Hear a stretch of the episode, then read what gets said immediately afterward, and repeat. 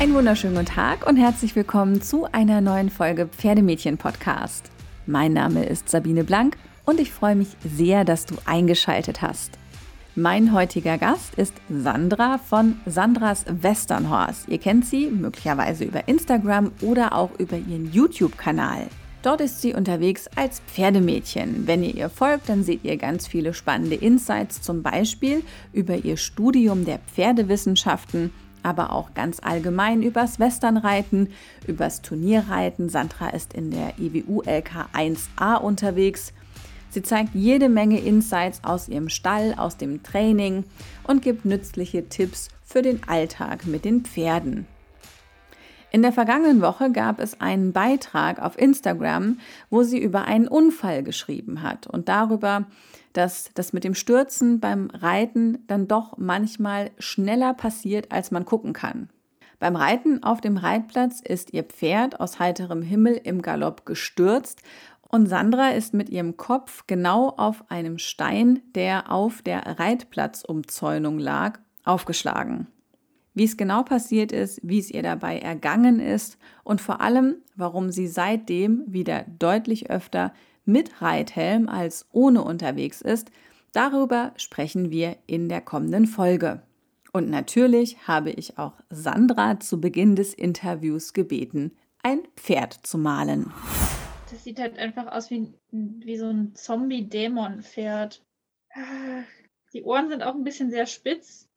Jetzt hat es was von einer Schildkröte. Ach, Kacke. oh nein, jetzt sieht das sieht alles aus wie alles, nur nicht wie ein Pferd. Gott, nee, ich kann nicht mein Pferd als Vorbild nehmen, der, der, der reicht die Kündigung ein. So, ich mache einfach Mähen über den Hals, dann sieht man die Exteriormängel nicht. das ist sehr gut. Die Ohren sind vielleicht auch ein bisschen sehr groß geworden. Ich nasche in der Zeit ein Ferrero-Küsschen. Ja, das ist bestimmt süßer als das, was ich hier zeichne. Das ist ehrlich gesagt sogar sehr süß. Das ist nämlich die Mandel Edition. Okay, die kenne ich gar nicht. Mhm.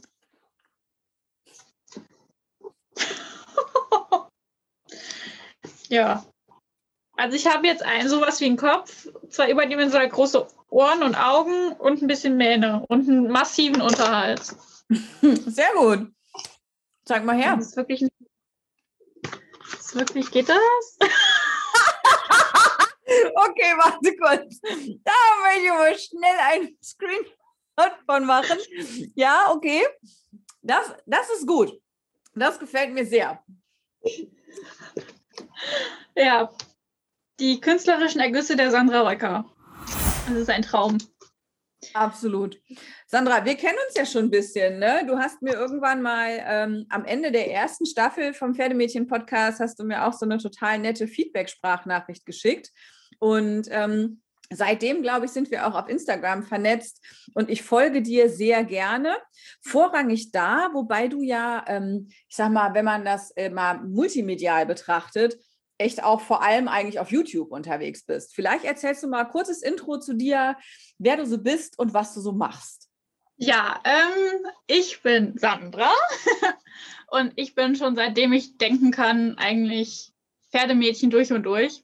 Also ich habe, äh, ich teile auf Instagram und auch auf YouTube äh, meinen Pony-Alltag und alles, was drumherum dazugehört. Unter anderem äh, spielen da halt meine Pferde, mein Pony Beethoven, das Pferd von der Mama Johnny und mein Turnierpferd Foxy eine Rolle. Und den Beethoven habe ich jetzt mittlerweile schon seit 16 Jahren. Das heißt, ich habe ihn über die Hälfte meines Lebens, also mit elf Jahren fing das quasi alles an mit dem eigenen Pony. Und ja, ich bin jetzt seit äh, 2007 auf Turnieren bei der EWU unterwegs. Und dann habe ich mir einfach mal gedacht, eigentlich wäre es mal ganz schön, wenn man so viel auf Turnieren unterwegs ist, jetzt wo es mit der Technik so, ja, so möglich ist, das einfach mal per Video festzuhalten und zusammenzuschneiden. Dann dachte ich mir, ach komm, auf YouTube gibt es eigentlich gibt's so viele äh, Pferde, Vlogger, Pferde, was weiß ich nicht. Damals hieß es ja noch Follow Me Around, mittlerweile heißt es ja Vlog. Äh, aber gab es so viel, komm, ich nehme euch mit in den Stall und das gab es irgendwie im Westernreiten gar nicht.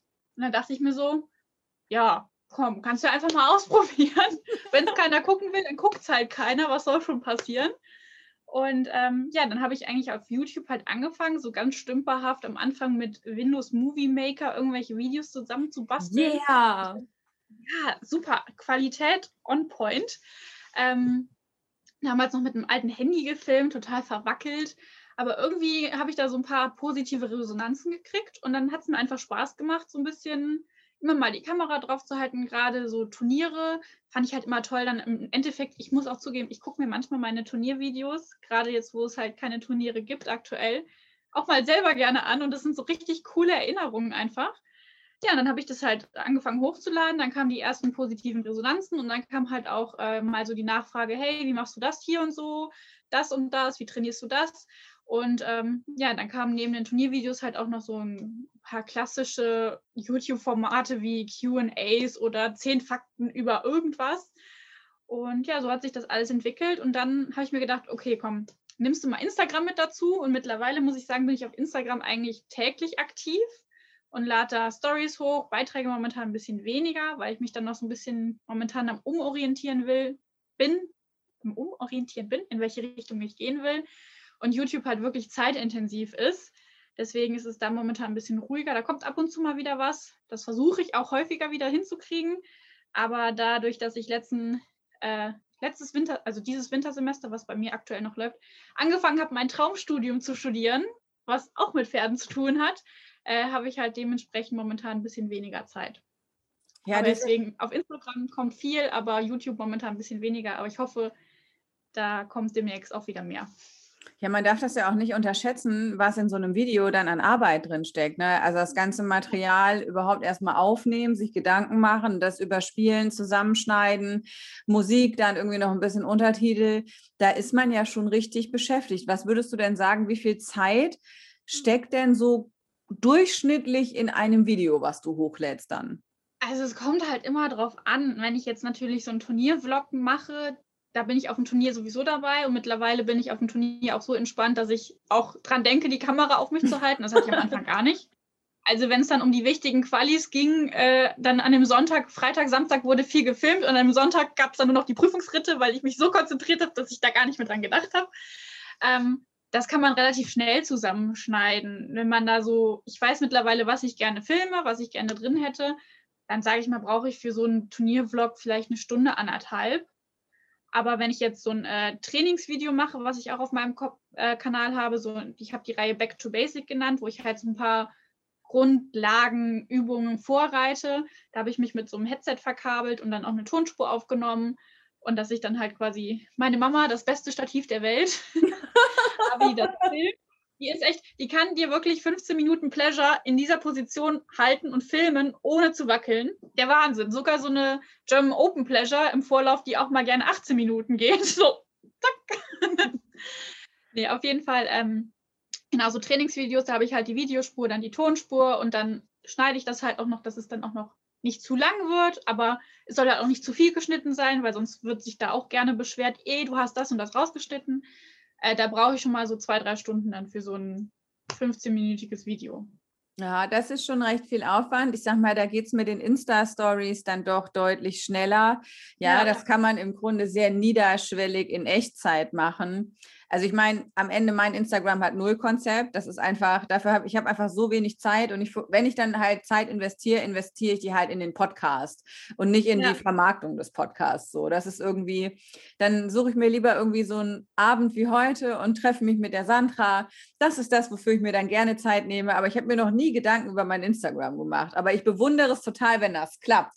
Ja, und ich meine, das ist ja so, keine Ahnung. Ne? Also sowohl auch bei Leona wie auch bei dir merkt man ja auch, mit wie viel Liebe zum Detail das auch einfach gepflegt wird und durchdacht wird. Und ich sag mal so, ich war noch nie bei dir am Stall, aber ich weiß genau, wer deine Ponys sind. Ich weiß, wie euer Stall aussieht.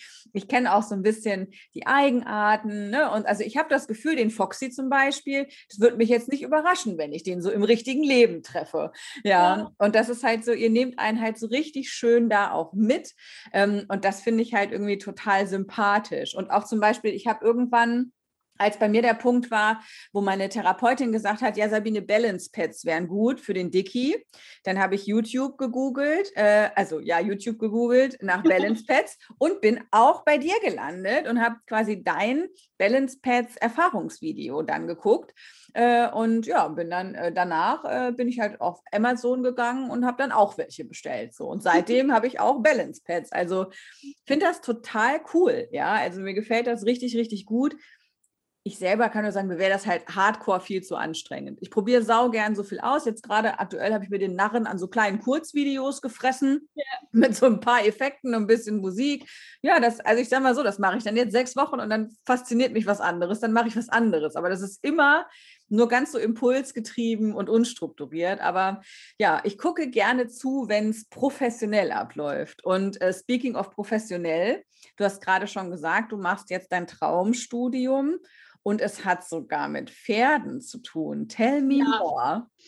Ja, also ich habe, ähm, ich hatte halt auch immer schon mal diese äh, fixe Idee im Kopf, ich möchte beruflich irgendwas mit Pferden machen, so wie eigentlich jedes Pferdemädchen diesen Gedanken ja schon mal hatte. Dann dachte ich mir so, ja, eine klassische Pferdewirt-Ausbildung, weiß ich nicht, ob das was Richtige für mich ist, weil ich manchmal halt auch ich bin halt eine, von Natur aus eine, gerne eine Klugscheißerin, muss ich ganz ehrlich sagen. Und deswegen interessiert mich halt auch noch häufiger so Wissen auf wissenschaftlicher Ebene. Ich meine, ein Pferdewirt-Ausbildung äh, ist wirklich ein richtiger Aus Lehrberuf. Da lernt man auch super viel über die Materie und viel Praxis und so weiter und so fort. Aber mich hat das Thema Studium schon immer so ein bisschen ja, mehr gereizt, sage ich jetzt mal. Und dann dachte ich mir, ja, Pferdewirtschaft kann man ja in Nürtingen studieren. Aber da wollte ich nicht weg, eigentlich wollte ich nicht wegziehen, weil ich wusste, da kann ich mein Pony nicht so richtig mitnehmen. Ich habe es unvernünftig gemacht und mein Studium nach Pony ausgerichtet quasi.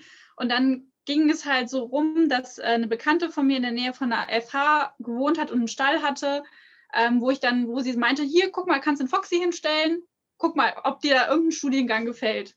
Da bin ich halt über den Studiengang äh, Sustainable Agriculture, also nachhaltige Landwirtschaft, gestolpert und dann äh, hat sich das so ergeben, dass ich den äh, Bachelor eben in diesem Studium gemacht habe. Dann wusste ich aber, eigentlich will ich nicht so in die richtige Agrarbranche. Ich möchte eigentlich irgendwas mit Pferden machen. Und dann habe ich noch ein bisschen rumgetingelt nach meinem Studium und dann äh, meinte sogar mein Vater, der eigentlich nicht so viel mit Pferden zu tun hat, guck mal, du wolltest dich doch immer schon mal auf diesen Studiengang Pferdewissenschaften in Göttingen bewerben. Und da durch Corona eh die Einstellwahrscheinlichkeiten für jemanden momentan in Jobsuche, Berufseinsteiger war eh schwierig. Da dachte ich, okay, probier's es einfach mal, weil die haben immer nur so 20 oder 30 Plätze pro Semester. Und eigentlich war mein, früher hatten die dann auch noch so ein, äh, sowas wie ein NC, dass man sich halt mit einer gewissen Bachelornote nur bewerben konnte. Und dann habe ich einfach gedacht, okay, ich probiere es jetzt einfach mal. Und dann war ich wirklich so ein halbes Jahr, nachdem ich die Bewerbung abgeschickt habe, so, oh, wann kriege ich denn jetzt eine Antwort? Wann kriege ich denn jetzt eine Antwort? Ja, und dann hat sich das ergeben, dass ich einen Studienplatz an der Uni in Göttingen im Masterstudiengang Pferdewissenschaften ergattern konnte. Und da bin ich, stecke ich jetzt quasi mittendrin im Studium. Ich, äh, jetzt muss ich mal so ein bisschen fragen, wie deine, wie deine verrückte Tante. Ja, aber Sandra, also was machst du denn später damit, wenn du dann Pferdewissenschaftlerin bist? Ja, mein, äh, mein ganz utopischer Riesentraum wäre natürlich, irgendwann einen eigenen Betrieb zu haben. Aber das äh, steht natürlich in den Sternen. Das ist äh, sehr, sehr schwierig. Ähm, mich hat halt auch, ja, also wir haben, es gibt so eine ganz tolle, ähm, ja, so ein Zusammenschluss von unterschiedlichen Pferdewissenschaftlern. Die nennt, ähm, das heißt wissenschaftlich aufgesattelt, wenn ich mich jetzt nicht festlegen. Aber das ist so ein Zusammenschluss von eben Leuten, die in der Pferdebranche arbeiten. Wir hatten, da hatten wir ganz tolle Gastvorträge, zum Beispiel Leute, die na, bei ähm, hier Piqueur Eskadron arbeitet, jemand, der das studiert hat. Ähm, dann eben bei der FN in den, in den ganzen Verbänden gibt es Leute, die das studiert haben. Dann eben irgendwelche Betriebe, die dann davon geführt werden. Also man kann eigentlich alles und nichts machen. Aber wenn man einen Plan hat, in welche Richtung man möchte, kann man natürlich im Studium auch seine Module so legen, dass man jetzt zum Beispiel im nächsten Semester habe ich ein Modul, das sich intensiv mit der Struktur der FN, wie der Reitsport in Deutschland organisiert ist, beschäftigt. Und wenn man natürlich in so einem Verband möchte, zum Beispiel Zuchtverband, Hannoveraner Zuchtverband, waren, hatten auch ein paar Kommilitonen schon Praktikum gemacht. Ähm, eigentlich kann man mit diesem Studium in alle Bereiche der, der Pferdebranche ähm, eintreten oder halt auch eben nicht. Also mein Traum ist es halt immer noch irgendwie, weil mir halt diese Pferdehaltung und artgerechte Pferdeausbildung so am Herzen liegt, da irgendwie in die Richtung. Aber ja, da bin ich noch so ein bisschen im Findungsprozess. Ja, aber, aber das denk, ist super spannend und ich meine, hey, wie viele Möglichkeiten du alleine jetzt gerade aufgezählt hast. Super ja. geil. Ja, ich denke mir halt immer mal, wir leben ja nun mal in Deutschland und in Deutschland hat man eine Kompetenz dann, wenn man einen offiziellen Brief hat, wo ein Stempel drauf ist.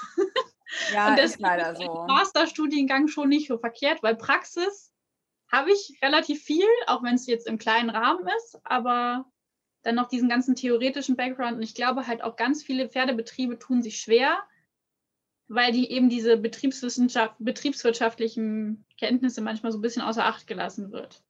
Weil dann ich glaube, doch die das Liebe ist bei ganz vielen Leuten im Pferdebusiness so. Also die haben, ich glaube, es gibt sehr viele Leute, die sehr gut mit Pferden sind, aber wenig mit Business.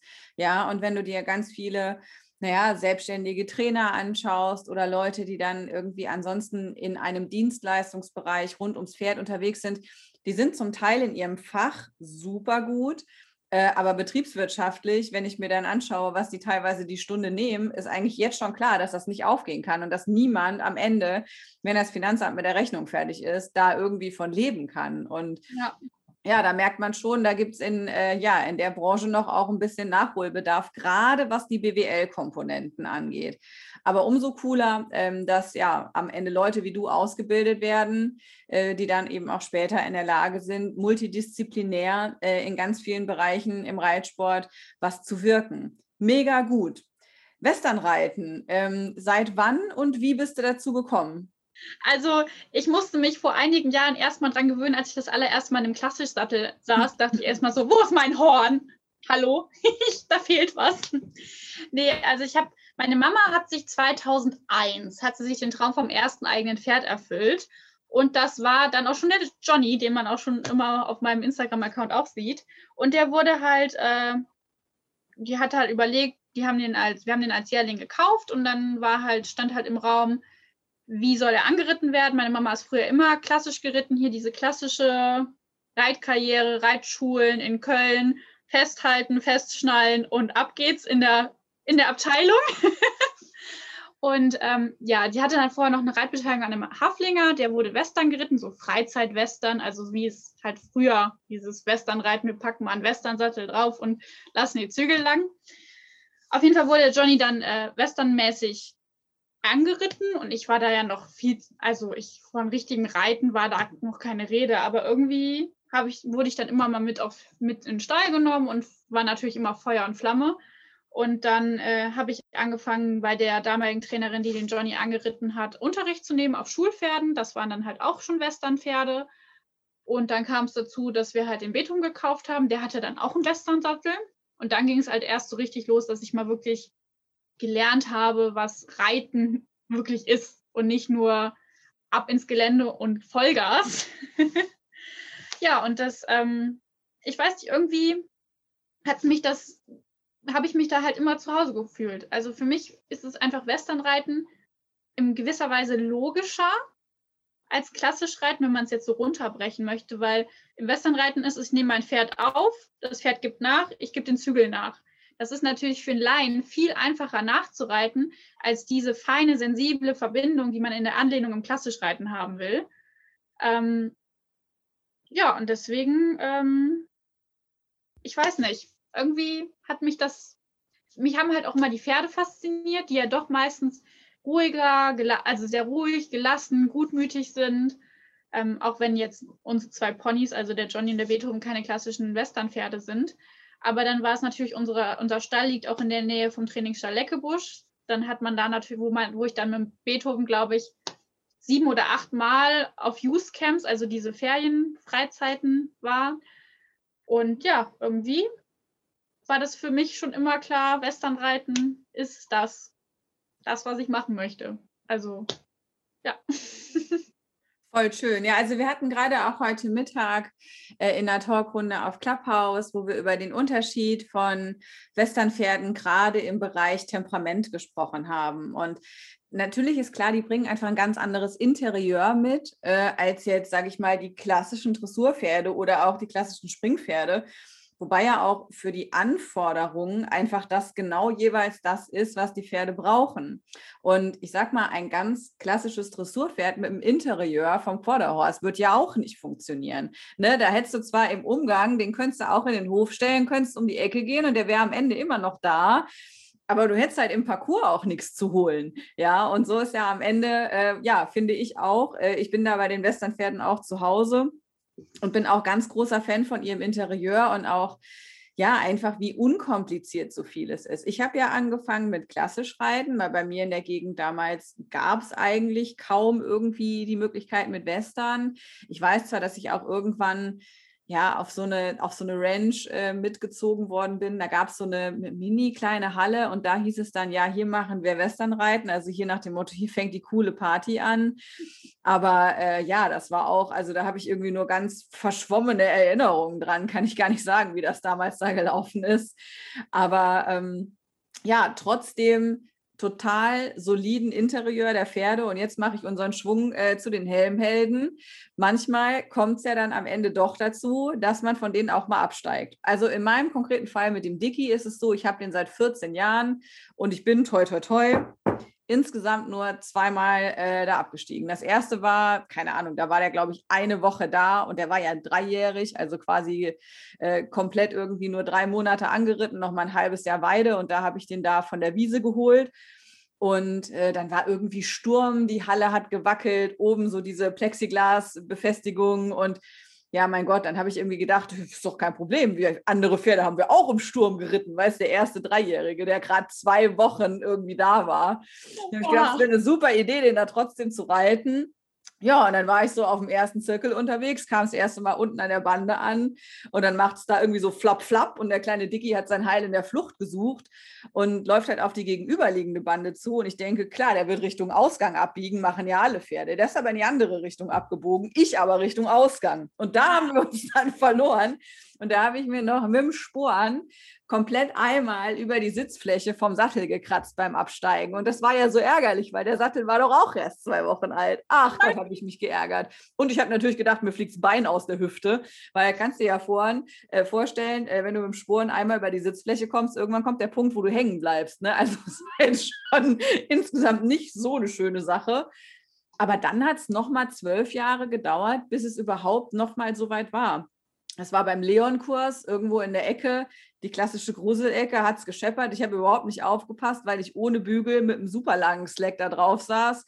Ja, da hat es mich halt sofort weggehämmert. Aber das sind halt insgesamt in Anführungszeichen nur zwei Situationen in 14 Jahren gemeinsamer Reiterei, wo es überhaupt mal irgendwie close to critical war. Und das waren jetzt eigentlich auch, ich sag mal, beides keine Sachen, wenn man ein bisschen erfahrener gewesen wäre, hätte man da wahrscheinlich noch nicht mal für runterknallen müssen.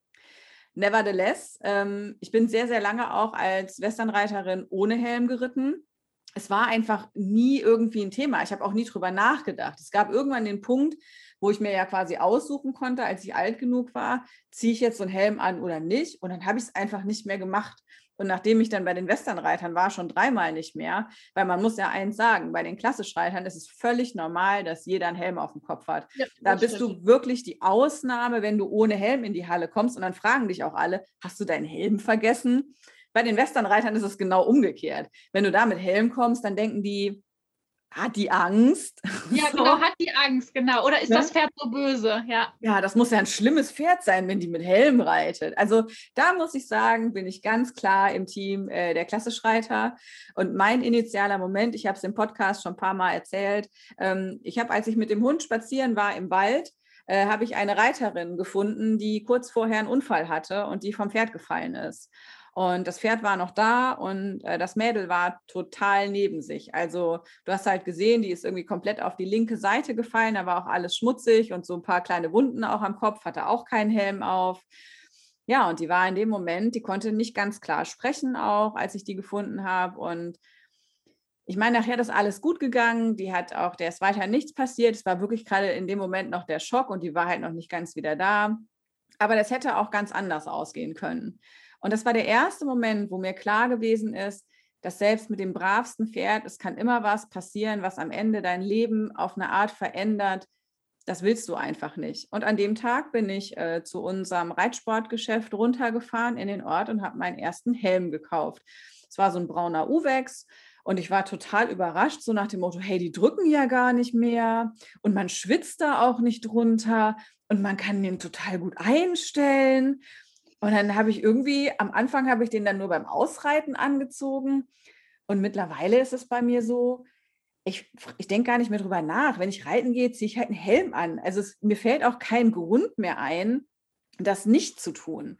Wahrscheinlich und, so wie das Anschneiden beim Auto, oder? Ja, ja, absolut. Und es ist auch, also niemand würde ja sagen, hey, es ist jetzt zehn Jahre beim Autofahren nichts passiert, dann höre ich jetzt aber mal auf, mich anzuschneiden. Ja, das stimmt, leider, ja. Ja, und aber trotzdem merkt man halt bei den Westernreitern, wenn du mit Helm kommst, dann ist es irgendwie so, dass die Leute denken, dein Pferd ist saukrass oder du bist voll der Schisser. Und jetzt hast du ja auch so einen initialen Moment gehabt und jetzt sehen wir dich in deinen Postings auf deinem Instagram, auf dem Foxy, auch mit Helm. Was ist passiert? Ich muss sagen, das mit den zweimal äh, vom Pferd segeln, das kann ich definitiv äh, mehrfach toppen. da haben wir leider schon, äh, Foxy und ich in unserer Geschichte schon äh, deutlich äh, häufiger unsere, haben, trennten sich unsere Wege. Sag mal eine äh, Zahl ungefähr. Ich kann das ehrlich gesagt gar nicht benennen, weil, also Foxy habe ich als Dreijährigen gekriegt, da muss ich jetzt leider ein bisschen weiter ausholen. Du, wir haben Zeit. Gut, du kannst es ja schneiden, ne, wenn es zu, zu, zu langes Gefasel ist. ähm, auf jeden Fall, ich habe ihn ja als Dreijährigen bekommen und da war ich äh, ja quasi, ja, wie alt? Da war ich auf jeden Fall noch jugendlich, wenn ich aufs Turniere. Das ist so krass. Meine Jugend zähle ich meistens eher so an Erinnerungen an Turniere. Dann kann ich das besser zeitlich einordnen, als wenn ich irgendwelche anderen Ereignisse nehme. Und äh, da muss man ja bei der EWU sowieso schon sehr, sehr lange mit Helm als Jugendlicher auf dem Turnier starten. Das heißt, ich habe schon äh, sowieso Helmreiten war immer da und dann kam der dreijährige Foxy und dann war sowieso klar, okay, dreijähriges Pferd Sandra noch nie vorher ein Jungpferd gehabt, definitiv nur mit Helm. Und das habe ich auch die ersten Jahre definitiv auf ihm immer durchgezogen, ob's, also die ersten zwei Jahre auf jeden Fall, ob es zu Hause war, Gelände war, Turnier war. Und dann äh, wurde man natürlich erwachsen und dann hat man auf dem Turnier auch mal mit, Hel mit Hut geritten. Naja, auf jeden Fall nochmal zu den Sturzthematiken. Dann ist Foxy 5 geworden. Ich habe den ein Jahr mitgenommen, äh, als ich angefangen habe zu studieren. Und da hatten wir so eine kleine pubertäre Phase. Also es waren dann so Wochen, ja, äh, Wochen, wo ich dann äh, wusste, okay, ich werde das Pferd vier, fünf Mal die Woche reiten. Ich werde zwei bis dreimal den Boden küssen. Ja, das war dann in dem Moment eher, das war einfach eine Scheißsituation. Da war sowieso nicht, äh, ja, da wäre gar, ich hätte gar nicht zur Debatte gestanden, ohne Helm mich auf dieses Pferd zu setzen. Ich bin auch grundsätzlich nur noch geritten, wenn dann jemand am Stall da war, weil ich dachte mir, okay, wenn du den Boden knutscht und vielleicht nicht ganz so gut, das nicht so gut ausgeht, muss jemand da sein. Dann kam er nach Hause und dann war er wieder, zu Hause war er wieder das bravste Pferd der Welt. Gelände weiterhin immer nur mit Helm, weil da ist für mich einfach, sind so viele Sachen, da kann jemand, allein wenn ich durchs Gebüsch reite und da ein Ast ist, möchte ich gerne was auf dem Kopf haben, damit ich mir nicht das Hirn am Ast auf, aufschrappe.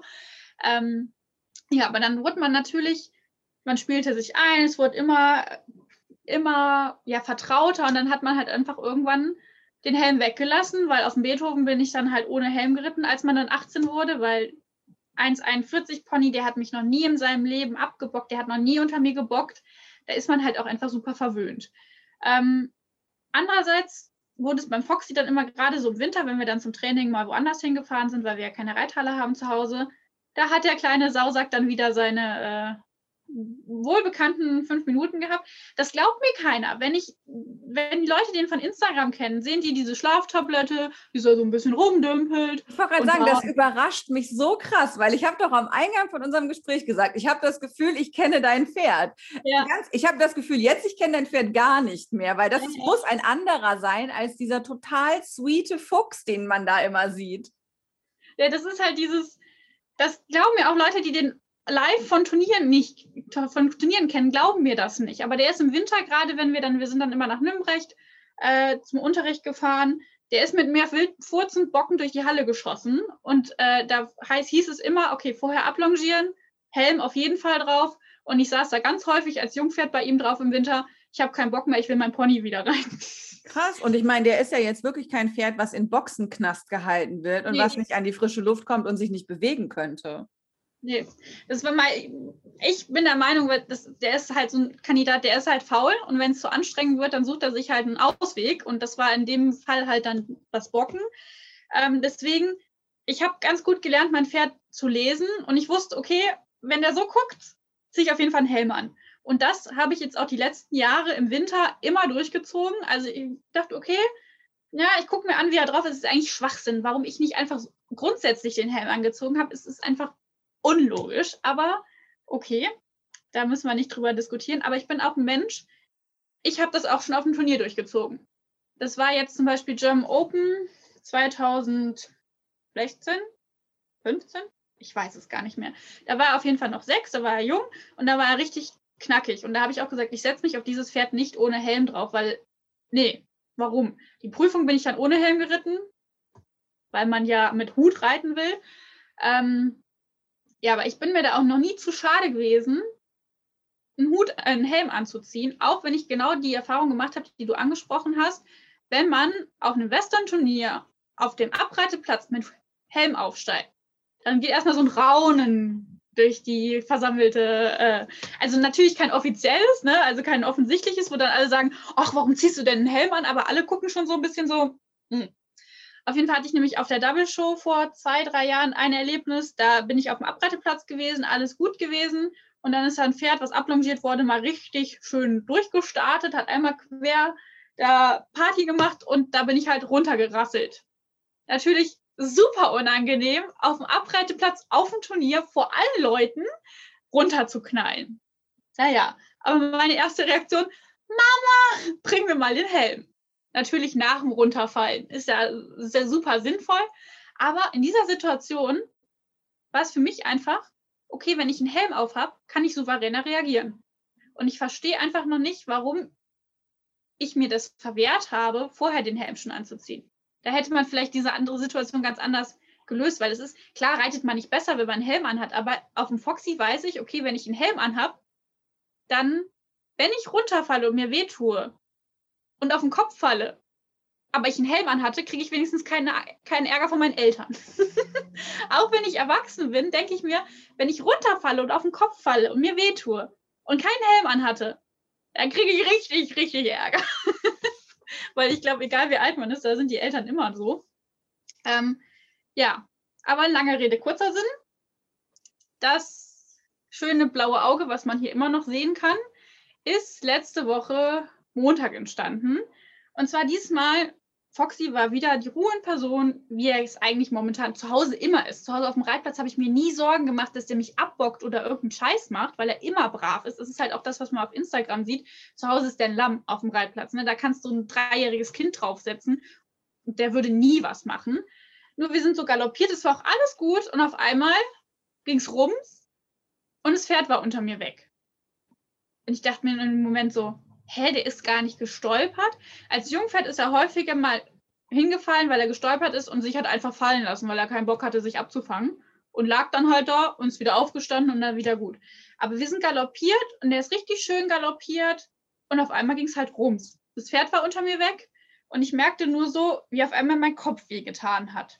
Da dachte ich mir schon so, scheiße, du hast dir jetzt nicht ernsthaft den Kopf wehgetan. Weil so ich muss sagen, ich habe bei Stürzen beim Foxy schon einige blaue Flecke. Dann habe ich mir einmal das Schlüsselbein gebrochen, dass das operiert werden musste. Uh. Schön mit äh, Schrauben und Platte. Ist auch schön. Da habe ich auch schon eine schöne Narbe. Danke an dieser Stelle an Foxy.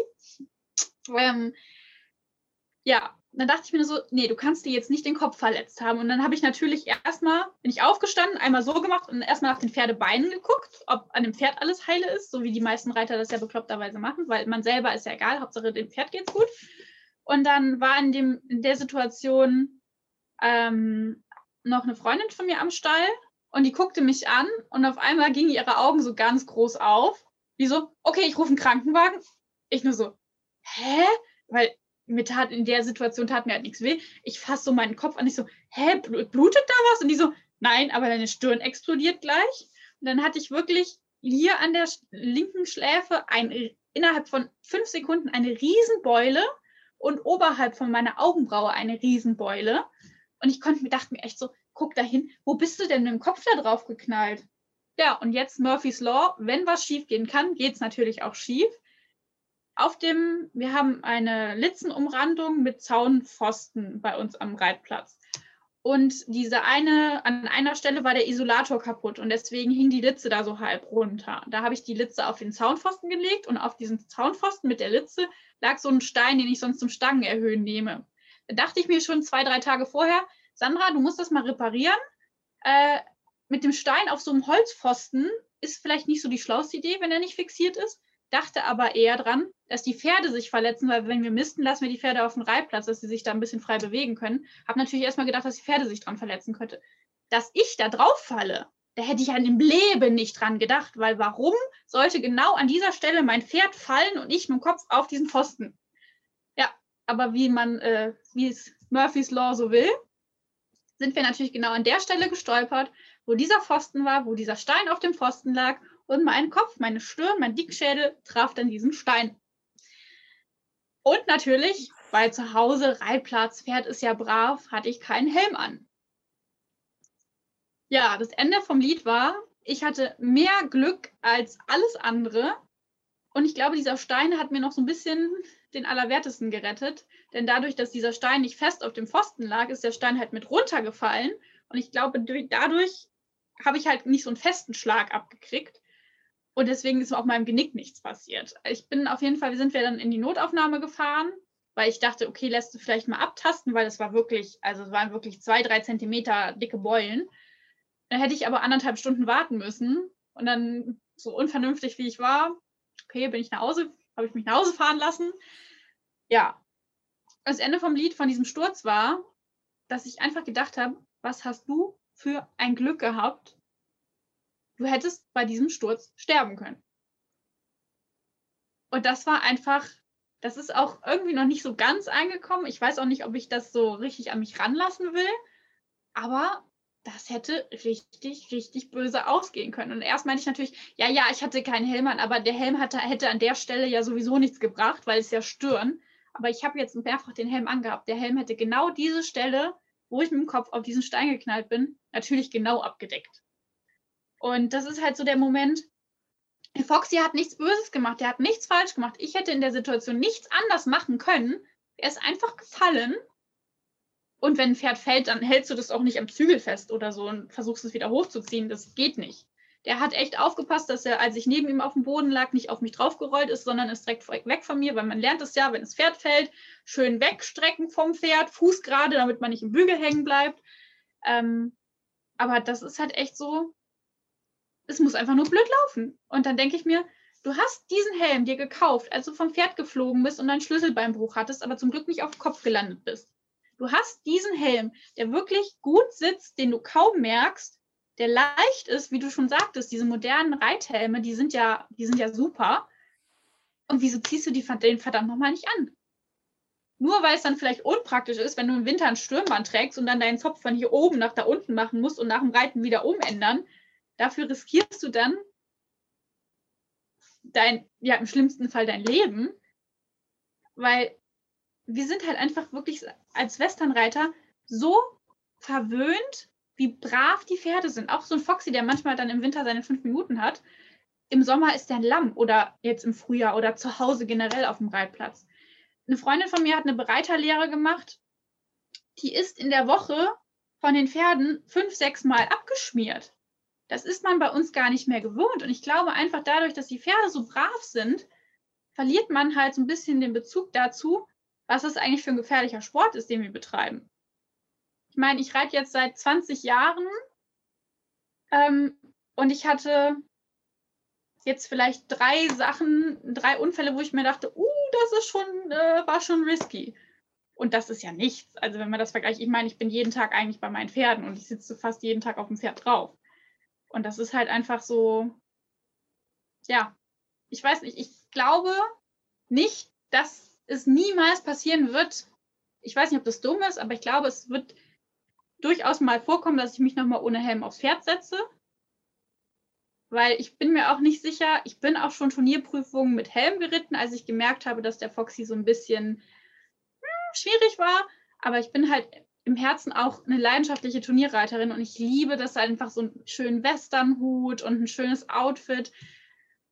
Aber ich denke mir mal so, Abreiteplatz, wenn man am Tag vorher ankommt oder zu Hause im Training. Die meisten Unfälle passieren ja nicht in der Prüfung auf dem Turnier, sondern zu Hause im Training. Aber da denke ich mir, es ist einfach dumm, den Helm nicht zu tragen.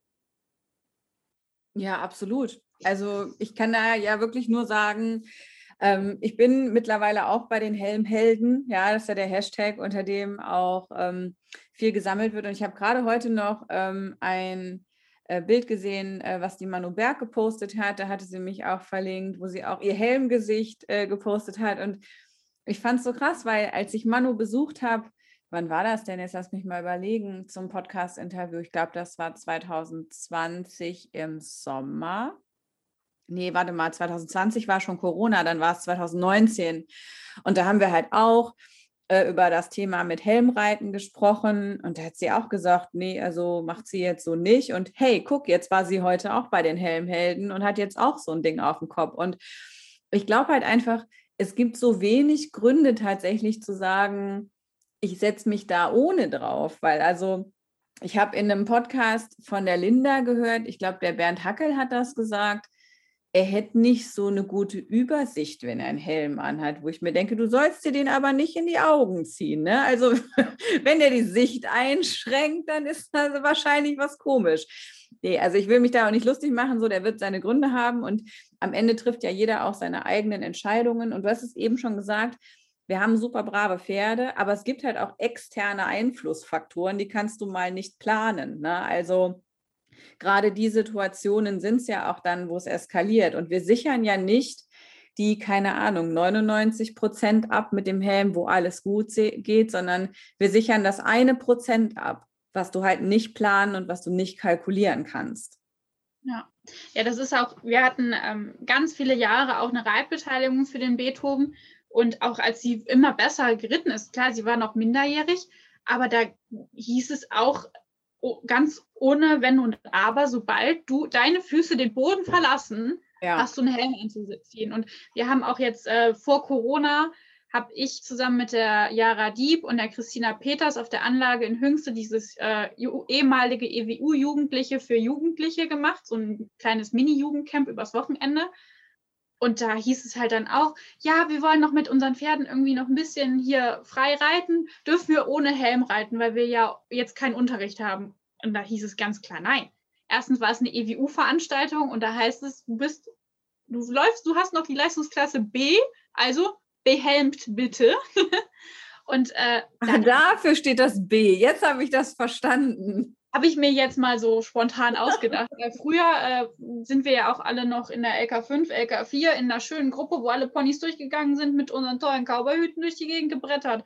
Boah, dass da nichts passiert ist, wenn ich mir da Videos angucke, wie da die bockenden Ponys mit den Kindern durch die Halle brettern, alle ohne Helm, da wird einem schon ein bisschen so anders. Und da, da stand auch gar nicht zur Debatte. Sobald ihr euch auf das Pferd setzt, äh, zieht ihr einen Helm an. Und dann hieß es ja, wir wollen ja nur ein bisschen ohne Sattel durch die Halle im Schritt reiten. Ja, ohne Sattel fällt man noch ein bisschen schneller runter als mit Sattel. Also meistens. Äh, da, da, stand gar nicht zur Debatte, dass da Helme angezogen werden. Also, was ich mal ein bisschen übertrieben fand, da war gerade die Regelung der Jugendliche, dass die Helme tragen müssen, neu. Da hat uns eine Richterin ernsthaft mal eine Showmanship mit Helm laufen lassen. Ja, okay. Das äh, wurde dann ja nachträglich auch geändert, aber da war halt, war, war, das war die erste Saison, wo Helmpflicht war und da waren sich alle irgendwie unsicher, wie das jetzt mit der Showmanship gehandhabt wird. Ja, mein Gott, da sind wir halt alle mit Helm die Showmanship gelaufen. Ich glaube, das war die sicherste Showmanship aller Zeiten. Ich glaube, es gab auch nur eine einzige Showmanship, die so gelaufen ist. Aber ich war dabei mit meinem Pony. Es gibt auch Beweisbilder. ähm, aber selbst das hat uns nicht umgebracht. Natürlich kann man sich das nicht vorstellen. Auf einer German Open würde deutscher Meister äh, Showmanship mit äh, mit Helm da steht.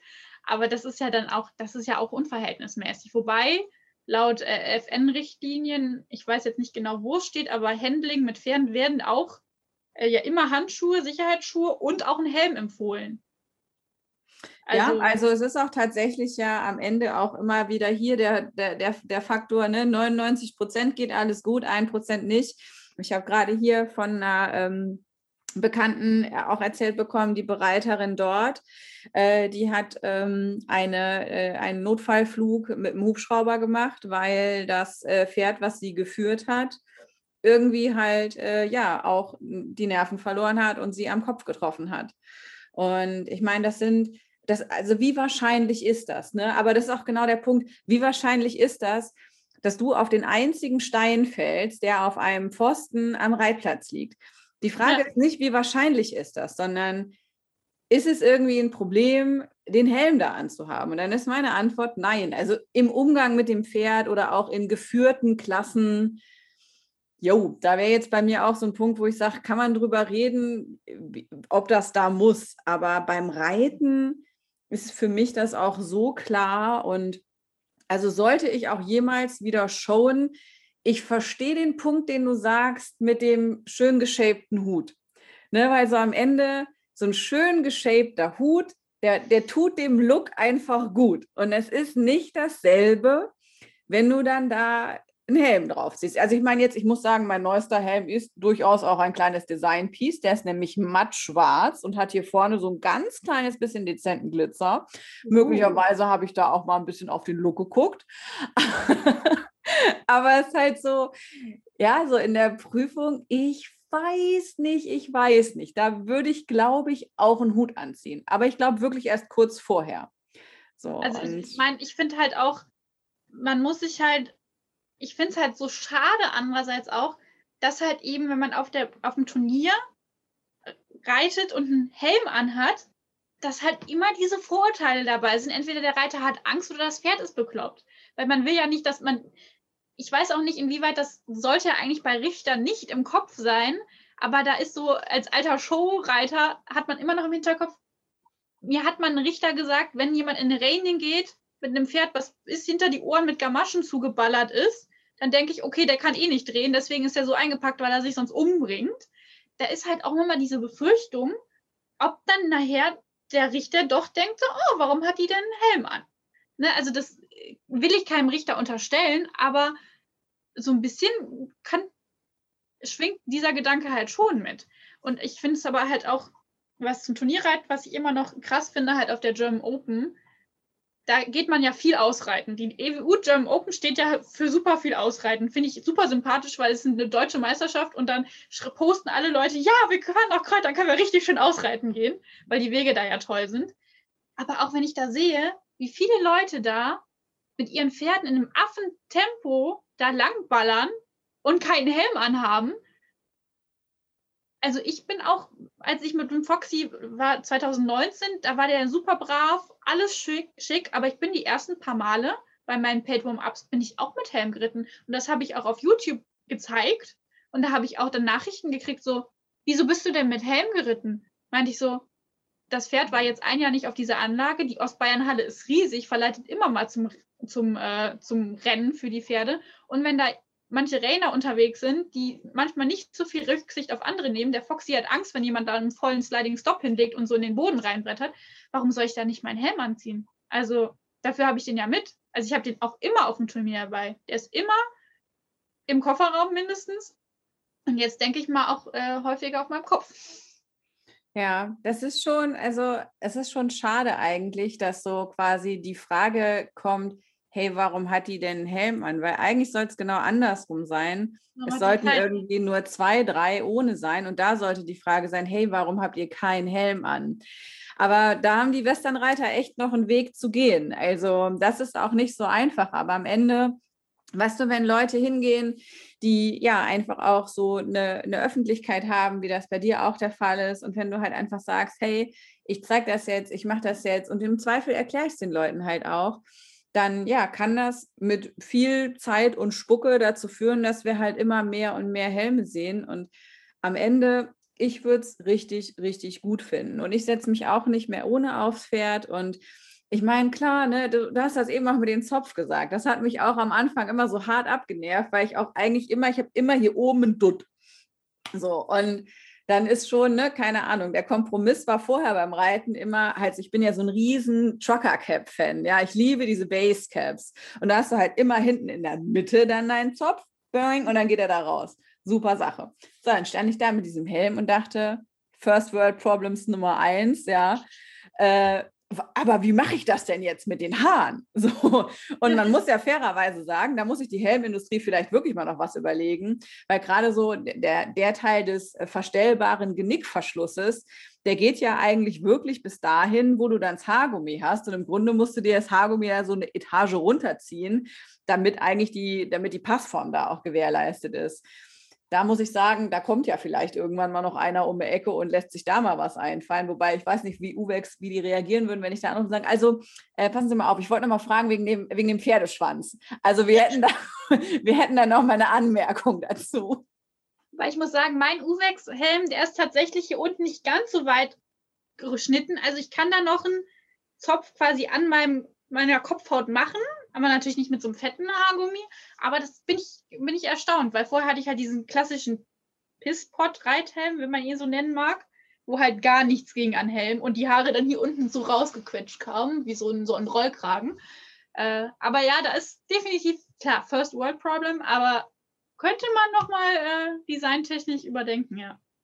Ja, und aber was ich ja wirklich sagen muss, schick sind sie ja mittlerweile geworden. Ne? Also die ja. Zeit, als Helme immer scheiße ausgesehen haben, die ist ja auch echt vorbei. Also es gibt jetzt ja. wirklich richtig, richtig schicke Teile. Und mir hat das sogar Spaß gemacht, jetzt beim zweiten Mal da einen auszusuchen. Da habe ich mir auch ganz viel Zeit gelassen und habe ganz viel anprobiert und so, ne, dann da so meinen, weil das ist ja auch was, das bestelle ich dann nicht im Internet. Ne? Da gehe ich dann mhm. wirklich hin und da will ich dann auch, da möchte ich auch gerne beraten werden. So, das, ja. hat, das hat jetzt so mittelgut geklappt, muss ich sagen.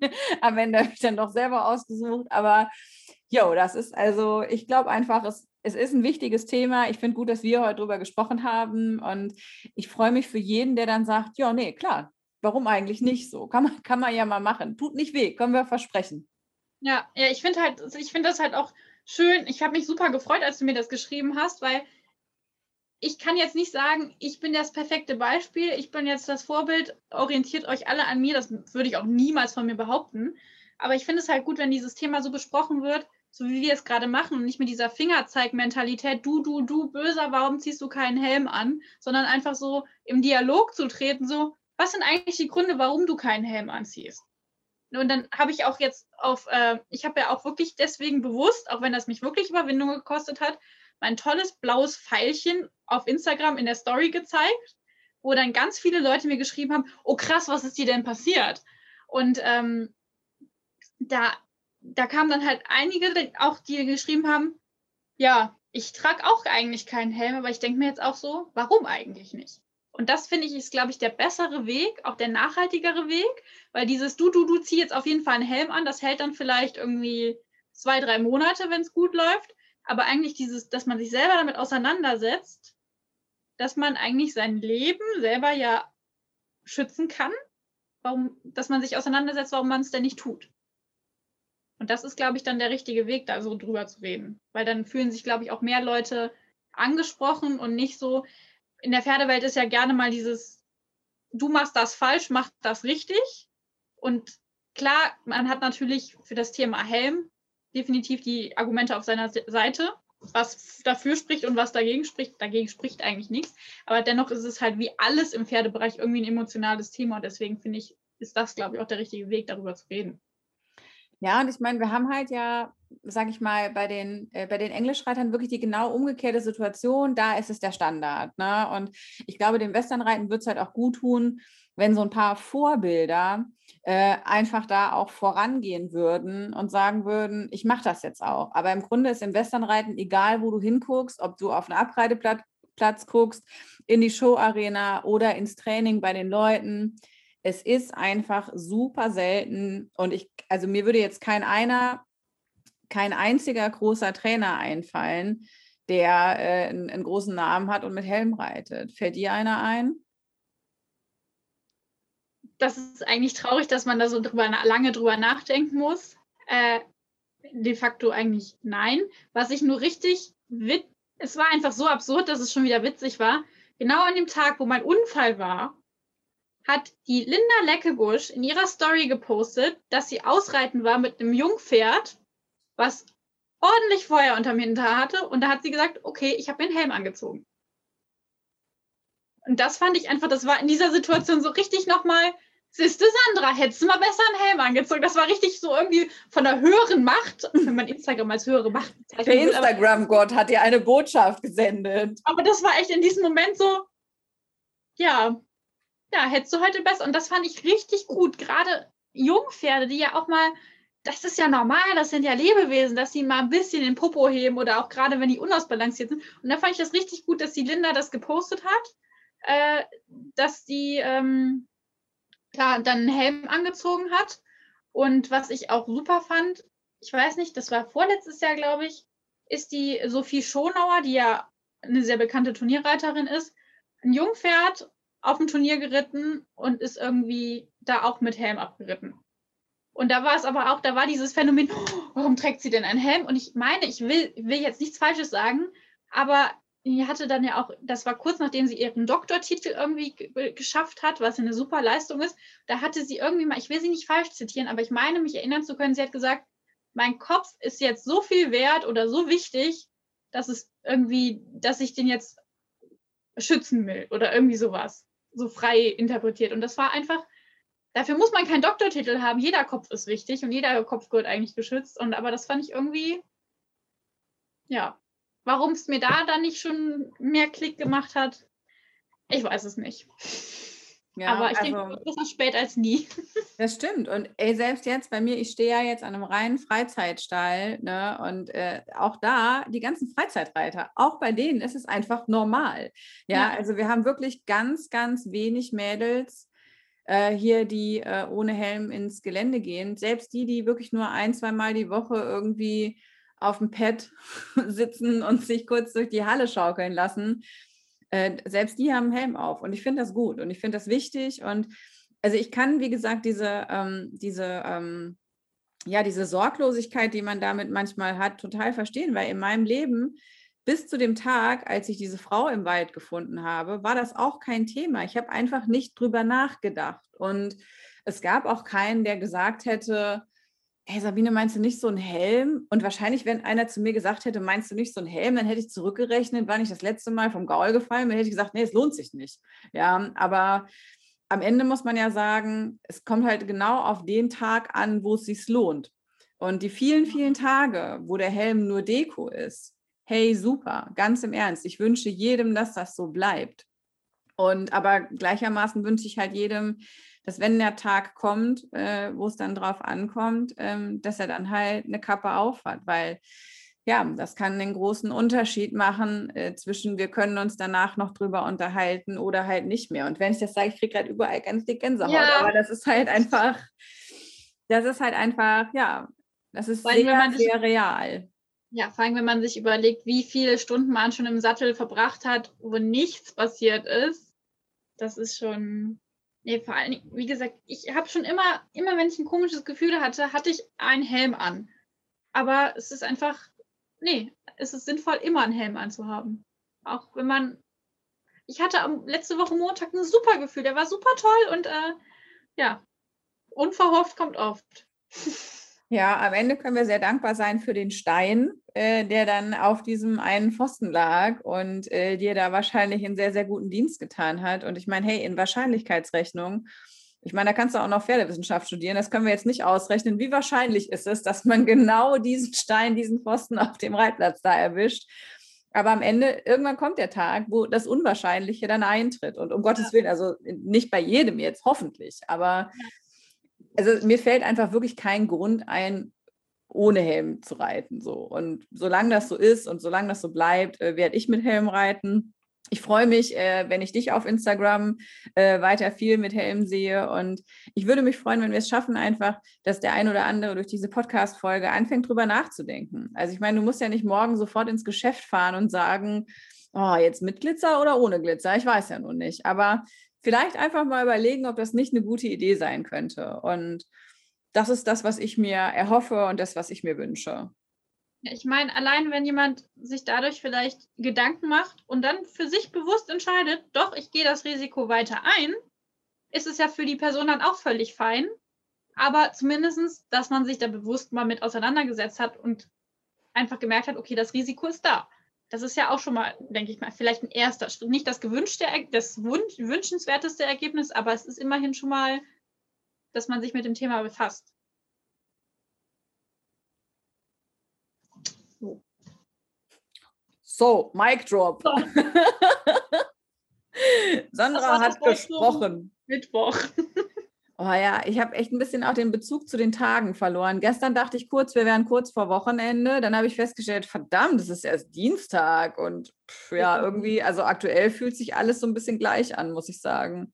Ja, vor allem bei mir ist es dann mit Online-Uni, Lernen, Homeoffice auch noch und Stall ist sowieso jeden Tag. Als sie jetzt über Ostern gesprochen hat, dachte ich, hä, wir haben doch noch gar nicht Ostern. So, oh ja, doch, bald ist schon Ostern. Okay, wow, wo super schnell gerade super schnell.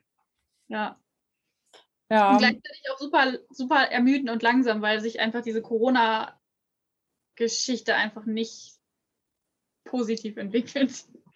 Ja, also ich hoffe ja, dass wir irgendwie jetzt mal diese Sache mit dem Impfen und mit dem Testen auf die Reihe kriegen, weil ich glaube, das sind zwei ganz wesentliche Schlüssel so. Und äh, wenn man die drehen kann, dann glaube ich, dann geht noch mal was. Und ansonsten ja, das ist auch, ich glaube, an der einen oder anderen Stelle im Reitsport hat das auch jetzt schon Konsequenzen, die irreversibel sind. Und das ist, ähm, ja, das ist schlimm genug. Äh, aber ja, ich glaube tatsächlich, äh, auch ich will da jetzt kein Apokalyptiker sein, aber ich glaube, wir sind da noch nicht durch. Nee, ich befürchte es halt auch nicht, weil einfach auch diese ganzen Maßnahmen, meiner, ich bin kein Virologe, kein Pandemio, Pandemiologe, wie auch immer, äh, aber es ist halt einfach irgendwie so konzeptlos. Und das ist, äh, also ich hatte eigentlich geplant, Anfang Mai die Double Show in Aachen zu reiten, wenn sich auch die Herpes, der andere Virus, äh, wieder unter Kontrolle bringen lässt. Aber ich sehe da ehrlich gesagt äh, leider ziemlich schwarz. Und ja. ich bin eigentlich ein pessimistischer Mensch. Ja, das ist äh, Anfang, wann hast du gesagt, wäre das gewesen? Anfang Mai. Ja, okay. Ja, mal gucken, wie es bis dahin aussieht. Ne? Ich glaube, die nächsten Wochen sind noch mal recht entscheidend, äh, ob jetzt quasi irgendwann mal so ein, eine Bremse in dieses Wachstum kommt und ob dann halt auch äh, Veranstaltungen und dergleichen wie geplant stattfinden können. Ich meine, nun gibt es ja nun auch gerade mit den Schnelltests eigentlich eine Möglichkeit, wirklich auch, äh, sag ich mal, Dinge vor Ort irgendwie gangbar zu machen. Wobei ich jetzt auch noch nicht so recht weiß, wie es aussehen soll. Und naja, ich hoffe einfach, dass wir nächstes Jahr wieder so eine ganz normale Saison haben und dass das mit den Kursen stattfinden kann und dass man halt einfach alleine schon sich wirklich mal mit ein paar Pferdemädchen wieder abends zusammen dann irgendwie zu setzen, Prosecco aufzumachen oder für den, der ein Wasser will, ein Wasser und der, der ein Bier will, soll ein Bier bekommen.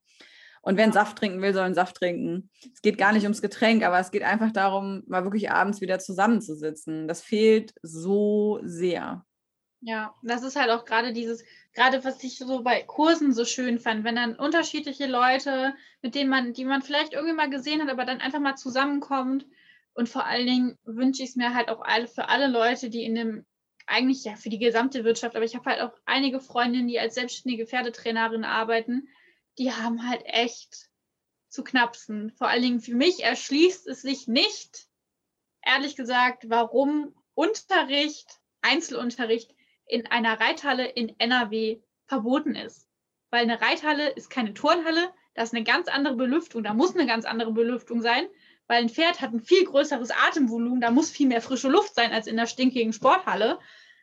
Und das ist einfach, oder Reitunterricht auf einem Reitplatz bei welchem 1 zu 1 Coaching kann man denn mehr Abstand halten als Reitunterricht und das ist halt, ist halt so traurig, auch die ganzen Pferdebetriebe, die wirklich Schulpferde haben, die ja weiterhin fressen müssen, versorgt werden müssen.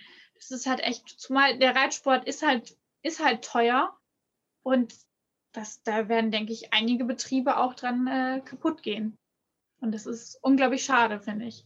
Ja, ich glaube, es ist auch auf beiden Seiten der Gleichung schwierig. Ne? Zum einen die Reitschulen, die Pensionsbetriebe, die Trainer, aber halt auch, ich glaube, es gibt auch viele, viele Pferdemädchen, die halt einfach aufgrund ihrer beruflichen Situation mit vielleicht jetzt schon lange Kurzarbeit oder vielleicht sogar Job verloren, weil es ja nun auch einige Branchen gibt, ähm, die es wirklich hart getroffen hat, ich glaube, da wird auch der ein oder andere schauen müssen, wie das mit seinem Hobby dann weitergehen kann, weil du hast es gerade gesagt. Also ich meine, am Ende, man kann den Reitsport ja auch finanziell in verschiedenen Leveln spielen, aber es gibt ja so, ich sag mal, selbst wenn man sagt, ich gehe in äh, kleinen privaten Offenstall ohne Halle und ohne Service, kostet Pferd immer noch echt viel Geld.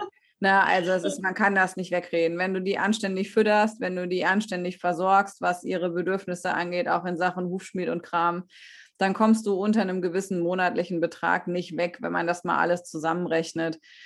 Ja, das ist schon, also so, so schön das alles ist, ich glaube, es bringt den einen oder anderen gerade auch an die Grenze des Machbaren, sowohl auf der privaten Seite wie auch auf der Business-Seite. Und ja, ich meine, ich habe ja letztes Jahr schon die Charity-Aktion gemacht äh, zu Weihnachten hin und die wird es jetzt auch wiedergeben. Äh, ich habe mir auch überlegt, jetzt warten wir nicht bis Weihnachten, sondern jetzt ziehen wir die so ein bisschen vor. Das äh, äh, schon mal hier so als halboffizielle Ankündigung. Ähm, da werden wir auch in den nächsten Wochen äh, das nochmal äh, in Gang setzen. Und dann, ja, mal gucken, dass man darüber vielleicht nochmal ein kleines bisschen helfen kann, weil am Ende, das ist echt auch, ja, da irgendwie so immer zuzugucken, ich finde das schwierig und äh, ja, ich meine, das große Rad können wir nicht drehen, alle können wir nicht retten, aber wir können im Kleinen, können wir was gut machen und das ist der Plan und das ist die Perspektive.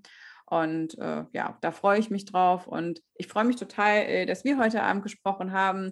Das war sehr, sehr schön. Ähm, ja, auch äh, deine Insights zum Thema Foxy. Ich habe jetzt ein ganz anderes Bild. Ich werde Foxy auf Instagram jetzt mit einem ganz anderen Blick beobachten. Werde immer oh gucken, wie guckt der heute? Wie guckt der heute? Nicht, dass der Arme nachher noch Hassnachrichten kriegt. Nein, nein das glaube ich nicht. Aber du hast ja wirklich, also so wie du das erzählt hast, hast du auch echt eine ganze Weile durchgehalten, wo es ja nicht leicht war. Ne? Und das ist ja jetzt auch nicht normal, dass man sagt, wenn man mehrfach die Woche vom Pferd fällt, ist nicht die normale Reaktion zu sagen, naja, dann fahre ich nächste Woche noch mal hin und dann falle ich noch mal runter. So. Was war dein Grund, warum bist du da dran geblieben? Weil das kann ja nicht so viel Spaß gemacht haben. Nee, zumal ich hatte halt vorher den Beethoven, der hat unter mir, wie gesagt, noch nie gepuckelt. Noch nie. Und der war halt immer schon, ich bin halt mit dem aufgewachsen. Der war mein Lehrmeister. Wir sind durchs Gelände gerast und dann hat er gemerkt, ich rutsche, hat er durchpariert, habe ich mich wieder gerade hingesetzt und dann ging es weiter. Und der Foxy war halt auch als Dreijähriger, du konntest allein mit dem Ausreiten gehen. Der war so ein Liebespferd, ist, der ist auch ein Liebespferd, aber der hat halt einfach, der ist sehr lange Hengst gewesen. Also bis, bis er drei war, ist er für ein Westernpferd jetzt eigentlich schon relativ lang. Die legt man ja meistens früher. Ähm, und der hatte einfach, ich weiß auch nicht, der stand da zwar in einem Offenstall, aber der hat sich, glaube ich, auch in diesem Stall nicht wohlgefühlt. Keine Ahnung. Irgendwie war es halt einfach, dass wir nicht harmoniert haben. Und dann bin ich echt teilweise dann bin ich auch noch, war ich ausgezogen. Das war eine echt Kacksituation, weil neuer Stall, Pferd dreht völlig am Rad, du fliegst andauernd runter und man ist dann natürlich total am Zweifeln an seiner eigenen Kompetenz, das erste Jungpferd und dann so ein Scheiß. Äh, weil man kann es nicht anders nennen, man muss einfach, es war einfach scheiße. Es war einfach eine Scheißsituation. Und da habe ich echt teilweise gedacht, so, entweder du boxst dich da irgendwie durch oder du musst dieses Pferd abgeben. Und das war für mich so eine Horrorvorstellung, weil ich einfach, ich bin halt, was meine Pferde angeht, total bescheuert. Also ich liebe diese Tiere einfach so von, von aus der Tiefste meines Herzens. Und das hat mir echt das Herz gebrochen, allein darüber nachzudenken, du musst den vielleicht wieder abgeben. Und vor allem dachte ich mir, wem gibst du denn so ein Pferd? Du kannst den ja keinen, äh, kein, niemanden guten Gewissens geben. Vor allem, das ist so ein tolles und liebes und talentiertes Pferd dann wird dann nachher irgendwie mit der Brechstange dran rumgefuhrwerkt und der irgendwie, irgendwie gefügig gemacht. Das kannst du dem Pferd auch nicht antun. Und dann hieß es halt für mich einfach nur, okay, wir warten jetzt mal, vielleicht wird es ja im Frühjahr besser. Und dann wurde es auch nach für nach besser. Aber ich habe echt, das glauben mir ganz viele Leute nicht, die diesen, dieses Pferd sehen und auf Turnieren. Und der hat ja wirklich schon super viel für mich geleistet. Aber wie oft ich vor diesem Pferd stand und gesagt habe, was hast du denn jetzt falsch gemacht? Warum? Warum? Ich konnte es mir halt einfach nicht erklären. Und ich dachte mir einfach nur, nee, entweder du gibst jetzt auf oder du lernst dadurch. Und dann habe ich halt erstmal gelernt, ordentlich mit Knieschluss zu reiten, damit er dich halt mitnimmt, wenn er einen Haken schlägt. Und dann waren es halt einfach wieder so Situationen, wo der halt einfach alles für einen gegeben hat. Und dann ist es halt einfach, denke ich mir so, okay, das ist halt dieses Pferd. Man hat ja nicht, ich bin dann manchmal so kitschig und denke mir, okay, jeder kriegt das Pferd was er irgendwie braucht oder anzieht. Ich weiß nicht, ob das esoterisch ist, aber ich finde halt einfach häufig, die Menschen kriegen die ihre, die Tiere, die sie brauchen oder die für sie bestimmt sind, auch wenn das jetzt vielleicht überzogen klingt. Aber ja, da war für mich halt einfach entweder du ziehst das jetzt durch, suchst dir Hilfe, natürlich mit einem Trainer, der dir dann äh, Unterricht gibt. Aber für mich war es auch irgendwie keine Option, den in Brit zu geben, weil ich mir gedacht habe, okay, es muss ja mit dir klappen. Und es war halt jetzt manchmal schon so bewusst, dass er sich aus Situationen entzogen hat und dann gebockt hat. Aber ich hatte nie das Gefühl, dass er mir was Böses will. Der wollte halt aus dieser Situation raus. Und manchmal war es halt für ihn einfacher, mich dann loszuwerden.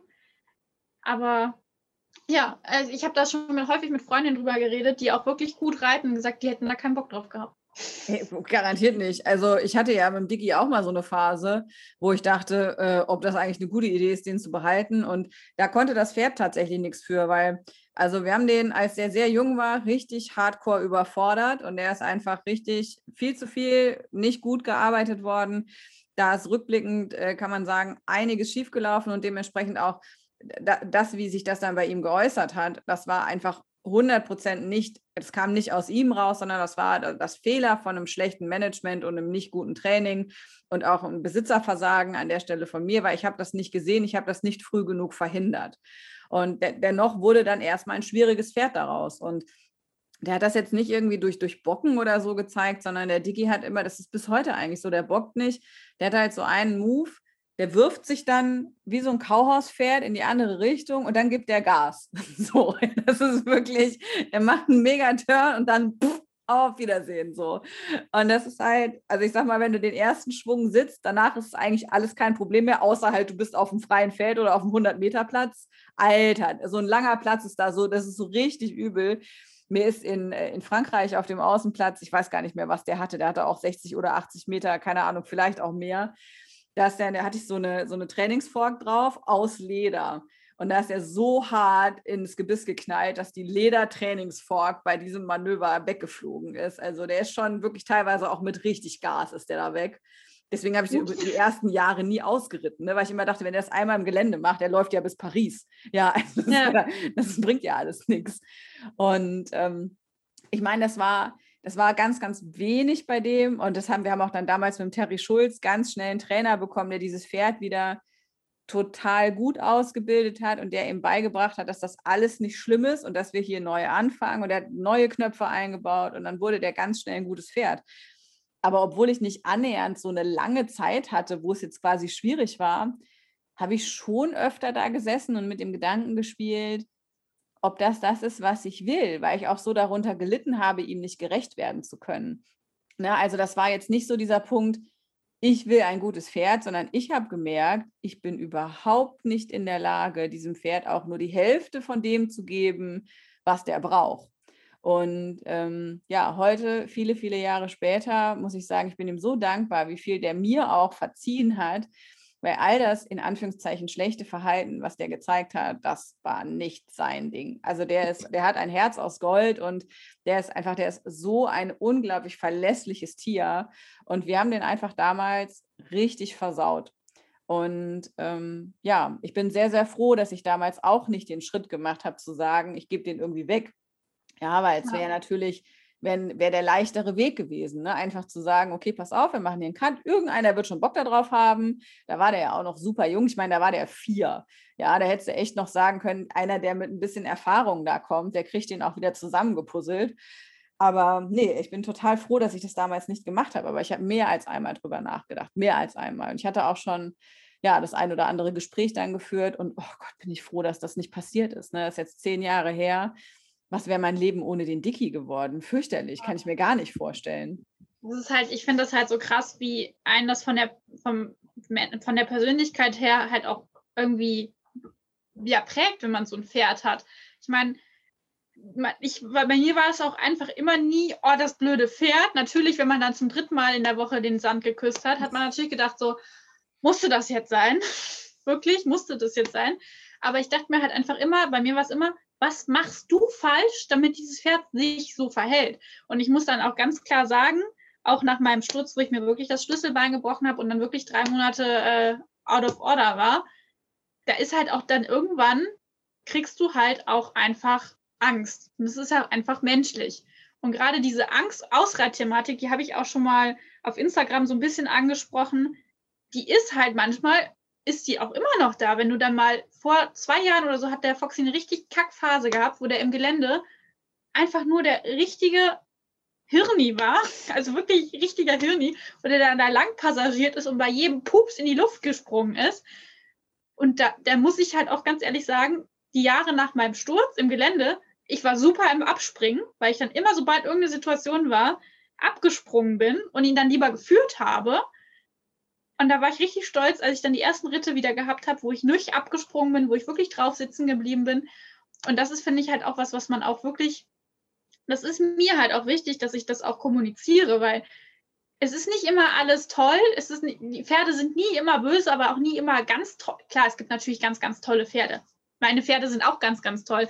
Aber es gibt halt auch Situationen, wo wir alle sind, sind alles nur Menschen, wo man halt auch mal negative Gefühle hat mit Pferden. Und ich finde das halt auch wichtig, dann irgendwie zu sagen, dass es so nah beieinander liegen kann. Zum Beispiel auf einer German Open mit dem Foxy, da ist er mit mir einmal kurz vor der Prüfung, ich glaube, es waren noch drei Starter vor mir in der Horsemanship, ist er mit mir wildbocken über den Abreiteplatz geschossen, wo ich mir noch von ganz vielen anderen Leuten richtig böse Blicke eingefangen habe. Das finde ich immer so schlimm, als ob man es mit Absicht machen würde, um ja. irgendeinen zu ärgern. Man hat genug Probleme, guckt halt nicht so. Ja, vor allem, er ist in keinen reingesprungen, also ich habe keinen gefährdet. Ne, das ist, also, ja, und es war auch nicht, dass er die ganze Zeit gebockt hat und ich dann nicht vom Platz gegangen bin, woanders hin, sondern der ist halt einmal quer über den Platz geschossen und so Einwirkung war so ein bisschen irgendwie nicht vorhanden. Die Notbremse hat auch nicht funktioniert. Und dann bin ich wirklich in diese Prüfung reingeritten. Ich hatte gar keinen Bock, ich hatte richtig Schiss, ich habe mich nicht getraut, Schenkel an das Pferd zu legen, weil ich dachte, der macht mit mir gleich die Party seines Lebens. Und dann läuft der Blödmann so eine geile Horsemanship, wo wir dann irgendwie von 70 Leuten dann noch ins Horsemanship-Finale eingezogen sind. Und ich bin aus dieser Prüfung gegangen, abgestiegen, heulenderweise da an diesem großen Außenplatz lang an, in Kreuz Richtung Steilgasse. Mir kamen Freundinnen entgegen, oh, das war so ein toller Ritt. Und ich so, lass mich in Ruhe. Ich war am Heulen, habe dieses Pferd in die Box gestellt und habe dann erstmal, wir hatten dann unseren Wohnwagen da, bin ich kurz da in den Wohnwagen gegangen, habe mich erstmal eine Viertelstunde ausgeheult habe dann mein Pferd fertig gemacht und alles gut, weil ich halte gar nichts davon, meine negativen Gefühle dann am Pferd auszulassen. Das habe ich auch echt gut im Griff. Aber dann, dann gucke ich auf diese Finalistenliste und denke mir nur so, wollt ihr mich verarschen? wenn mein Pferd brav ist und mich richtig gut fühle, sind wir gut dabei. Und wenn ich Angst, Todesangst, das okay, ist jetzt überspitzt gesagt, habe, komme ich dann ins Finale. So denke ich mir auch nur so, Pferd, warum? Was geht manchmal in deinem Kopf vor? Das würde ich doch ganz gern mal wissen. Ja, manchmal haben sie so irgendwie auch den pinken Elefanten im Raum gesehen. Ne? Also, und es ist genau wie du eben sagst, es liegt so wahnsinnig nah beieinander. Ich hatte hier vor, wann war das denn? Ende letzten Sommer hatte ich einen wunderschönen Ausritt. Und das war einer der schönsten. Da habe ich auch noch während dem Ausreiten habe ich nur Instagram-Stories gemacht, ne? weil es war wirklich, es war ein Traum. Ich bin bei uns vom Stall und dann gehst du erst so einen langen Asphaltweg runter bis an den Waldrand und da ist noch so ein, äh, ein Mann mit mir mitgelaufen. Wir haben uns ganz viel über Pferde unterhalten und so. Und es war total nett. Und dann am Wald haben wir uns dann getrennt. Ich bin die Runde durch den Wald. Der, ich musste noch nicht ein einziges Mal in die Zügel greifen, so entspannt war das, ja. Wir sind im Wald getrabt, wir sind ein Stück galoppiert, der Hund war dabei. Es war ein Traum, es war geiles Wetter. Also wirklich, du hättest eigentlich nur so noch so leichte Musik im Hintergrund gebraucht. Und dann gehen wir aus dem Wald raus und dann ist dieses allerletzte Stück dann bis zum Hof hoch, geht es über die Felder und dann bin ich halt nicht über den Asphaltweg wieder hoch, sondern zwei weiter über den Wiesenweg. Und äh, ich bin da wie oft schon äh, entweder Schritt gegangen, entweder Trab oder Galopp. Es war noch nie ein Problem. Ja, also der hat noch nie da irgendwie blöd gemacht oder sonst was. Dementsprechend habe ich auch da drauf gesessen, wie halt immer, total entspannt mit ewig langen Zügel.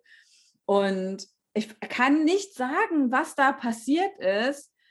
Plötzlich macht und dann war Ende Gelände und dann ist der Endtempo diesen Weg hochgeballert mit mir.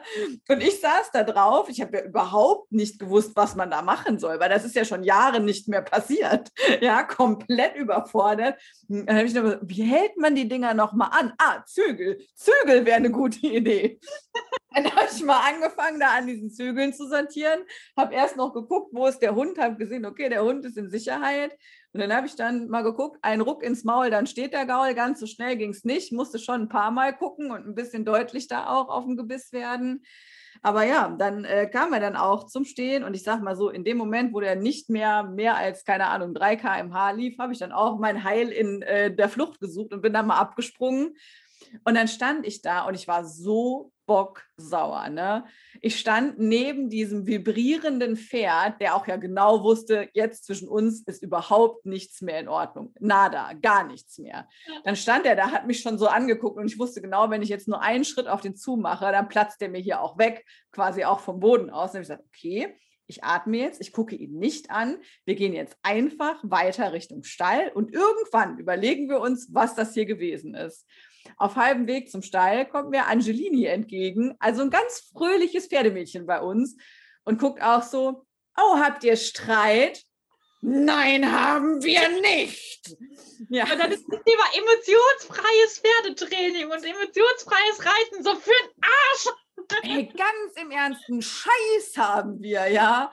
Der kleine Penner, das haben wir bis heute nicht verstanden. Und das ist einfach auch jetzt so, ich meine, was soll das? Ja, also wieso nach all den Jahren? Ne, dann sitzt du da wirklich so, als könnte man das jetzt mit dem diskutieren. Und also man nimmt das so persönlich dann, ne? Oh, voll. Oh, schlimm, schlimm, schlimm. Ganz, ganz schlimm. Naja, so, aber dann haben wir dann an dem Abend, hat er dann auch kein Essen bekommen, möglicherweise. Weil er auch genau das darauf beziehen konnte. Das hat er ganz bestimmt auch verstanden. Stimmt. Oh, es ist echt so doof, gell? Also manchmal ist man dann einfach, ja, manchmal ist man dann halt einfach auch nur ein dummes kleines Pferdemädchen so. Und dann, ja, dann ist man für Sachen sauer, für die man nicht sauer sein darf. Und dann ist man, ja, persönlich beleidigt und verletzt. Aber naja, am nächsten Tag gehst du in den Stall, dann stehen sie da und sagen, oh, ich hab dich wieder lieb. Zumal, wenn es das Pferd von einer Freundin gewesen wäre, irgend nicht das eigene Pferd, dann hätte man gesagt, okay, ist blöd gelaufen, schwamm drüber. Aber das finde ich ja schon wichtig, dass man halt da halt auch die Verantwortung hat, dann nicht einfach wie ein Berserker auf das Pferd einzuhacken, sondern einfach zu sagen, okay, Cut, ich bin beleidigt, du bist irgendwie ganz woanders. Wir, wir reden da jetzt mal nicht drüber und dann ist auch gut. Weil das finde ich, sieht man leider häufig, dass dann Leute diese persönliches Angegriffen dann am Pferd auslassen und das bringt halt gar nichts. Ich meine, wenn, wenn der Dicky dann sein Abendessen nicht gekriegt hat, vermutlich hat er trotzdem Raufutter gehabt und ja, hat nicht darunter gelitten. Das ist ja dann völlig in Ordnung.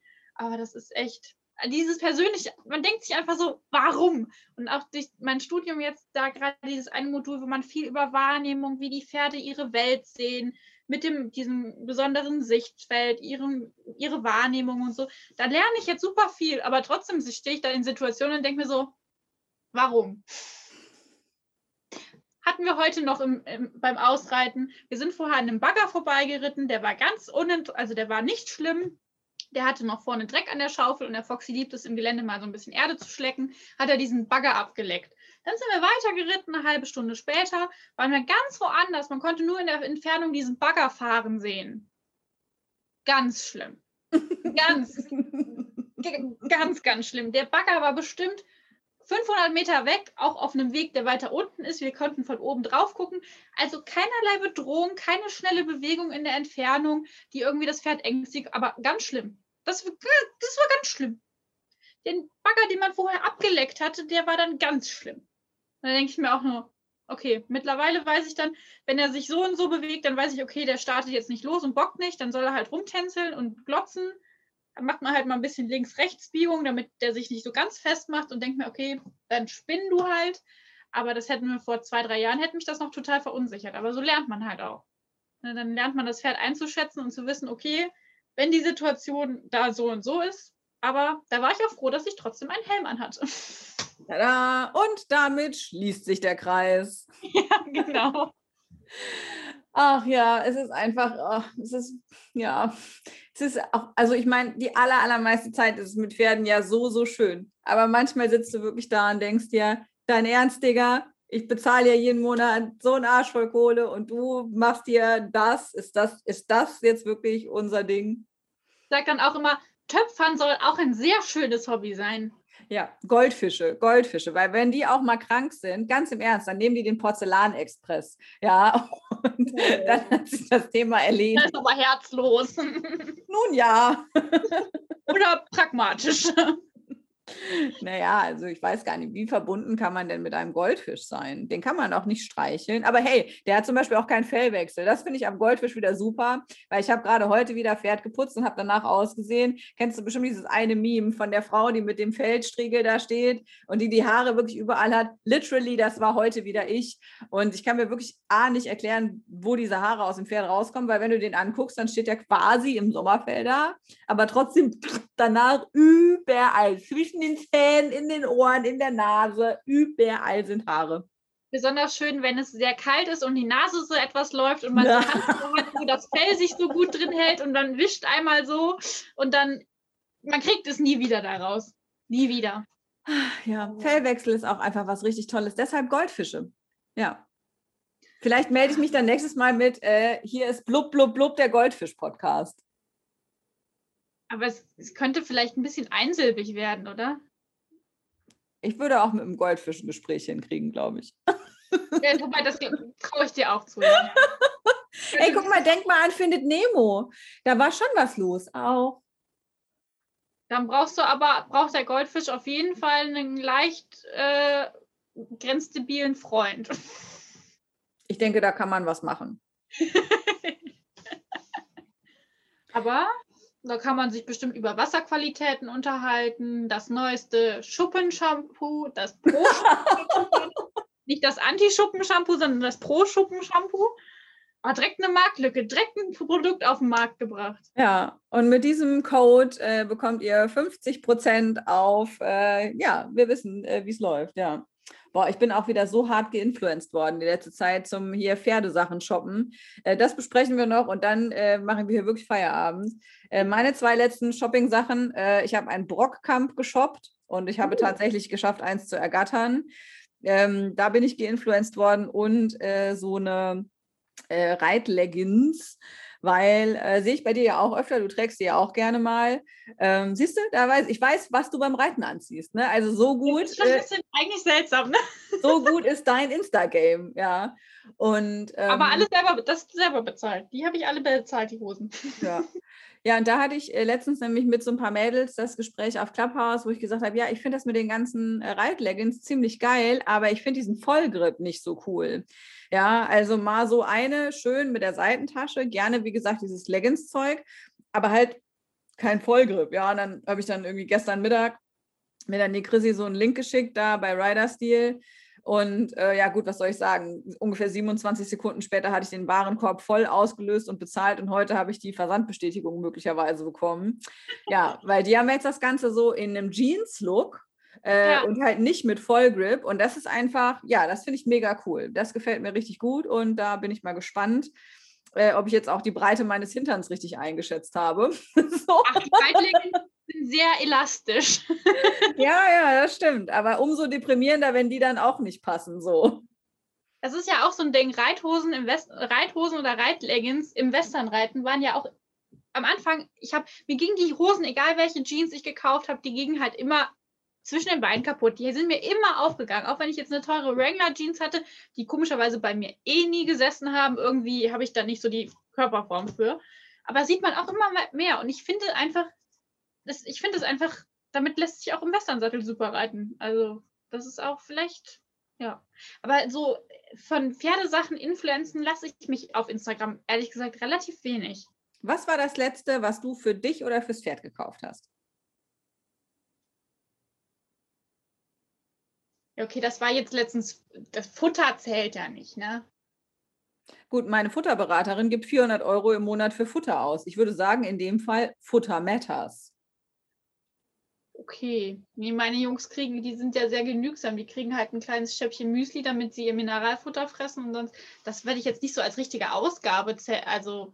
Nee, lass mal so nach Equipment gucken, da wo es Spaß macht, auch beim Shoppen. Okay. Equipment. Ja, oder Klamotten, Equipment, also egal. Also ja. für dich oder fürs Pferd und nicht Futter. Ich glaube, das war wahrhaftig die eben besagte Reitleggings mhm. weil mir eine Leggings kaputt gegangen, also eine Reithose kaputt gegangen ist oder zwei, die dann schon so viele Löcher hatten, die mehr aus Loch bestanden als aus Hose.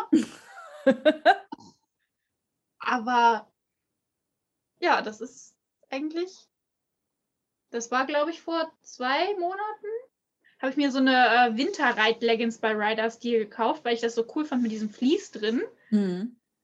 Aber ansonsten, ich bin halt auch nicht so der Tech-Shopper, ehrlich gesagt. Ich habe so meine, meine Boots sind, glaube ich, zehn oder elf Jahre alt. Meine Trensen, nee. Gamaschen benutze ich so gut wie nie. Also, was das angeht, irgendwie. Ja, dann war das die Reitleggings. So.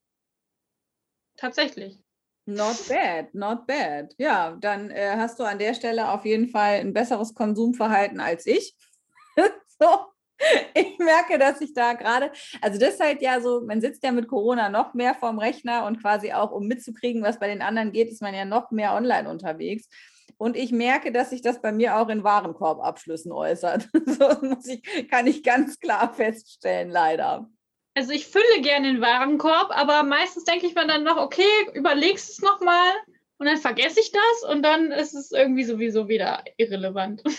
Die 24-Stunden-Regel ist da super gut. Also wenn man sie denn anwendet. Ne? Also jetzt gestern habe ich ja auch den Fehler gemacht und habe dann direkt auf Kaufen ge geklickt. Aber 24-Stunden-Regel ist eigentlich super, weil du machst dann quasi deine Bestellung so fertig, wie du denkst, das ist das, was ich jetzt brauche.